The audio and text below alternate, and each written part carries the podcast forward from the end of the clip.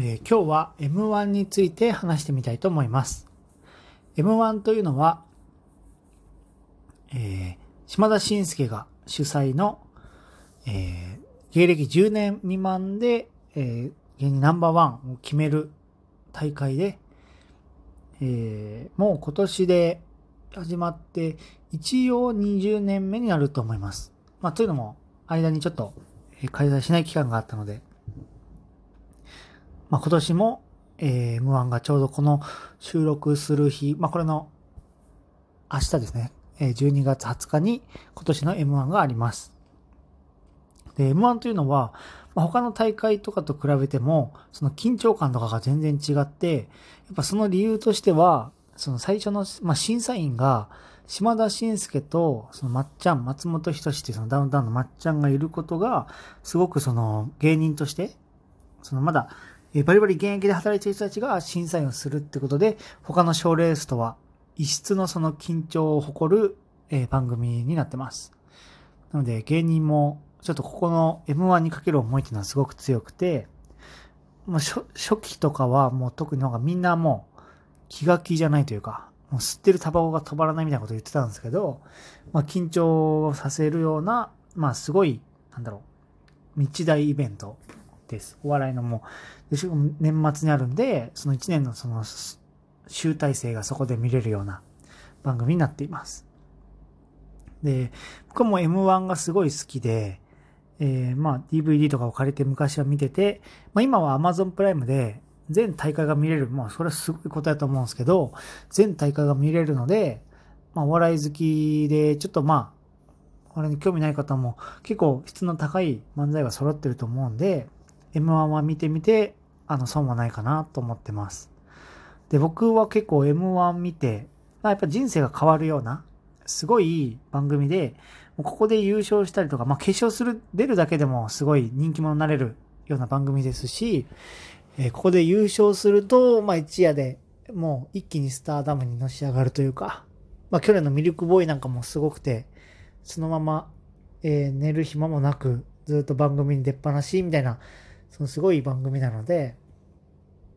まあ誰が優勝するのか、決優勝の予想だったりとか、まあ決勝に上がってきた人たちっていうのはもうすごい来年1年間はもう注目されるような番組になってます。で、僕の好きな回を挙げると、まあやっぱりどの回も、えーやっぱ優勝するコンビっていうのもめちゃくちゃ面白いですし、ま、優勝しないにしても、こういう面白いコンビがいるんだなってその発見の場にはなるんですけど、えー僕が好きなのは、ブラックマヨネーズの回があるんですね。2005年かな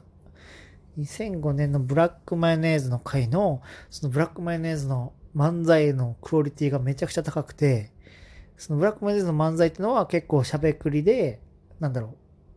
う、お互いに一言喋って、一言喋ってっていうその、一個一個やり取りをする中にその面白さがあるっていう、その本当にオーソドックスな漫才、しゃべくり漫才なんですけど、まあその一言一言の クオリティも高いし、なんかこう、お互いに、なんだろう、なんかこう、かぶせかぶせで、どんどん一言一言が面白くて、あ、次何言うんだろうっていう、その、この観客がこう期待するような漫才になってて、まああの漫才が僕は見て、なんか鳥肌立ってこう泣いちゃうぐらいなんかすごい完成度が高い漫才だなと思ってます。で、あとは、まあ、やっぱ伝説の回っていうのが、えーサンドイッチマンが敗者復活から出てきて、そのまま、えー決勝に上がって、で、そのまま優勝するっていう回があるんですけど、まあ、それは、まあ、サンドイッチマン逆に、そのなんで決勝にいないんだっていう、その、ね、疑問が残るんですけど、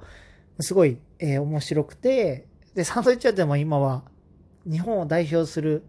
もうお笑い芸人になって、もう郊外のナンバーワンの芸人なんですけど、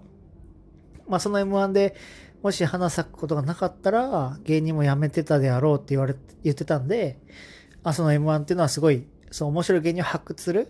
場所として、あ、すごいう意味のある場所になってるんだなと結構つくづく思います。で、まあまた芸人の制限をかけてるのが、まあそこの10年、10年で、えー M1 に出れなかったらそこはもう諦めて別の道に進んだ方がいいっていうそのしんすけさんからのメッセージもあったみたいです。では明日も M1 があるので、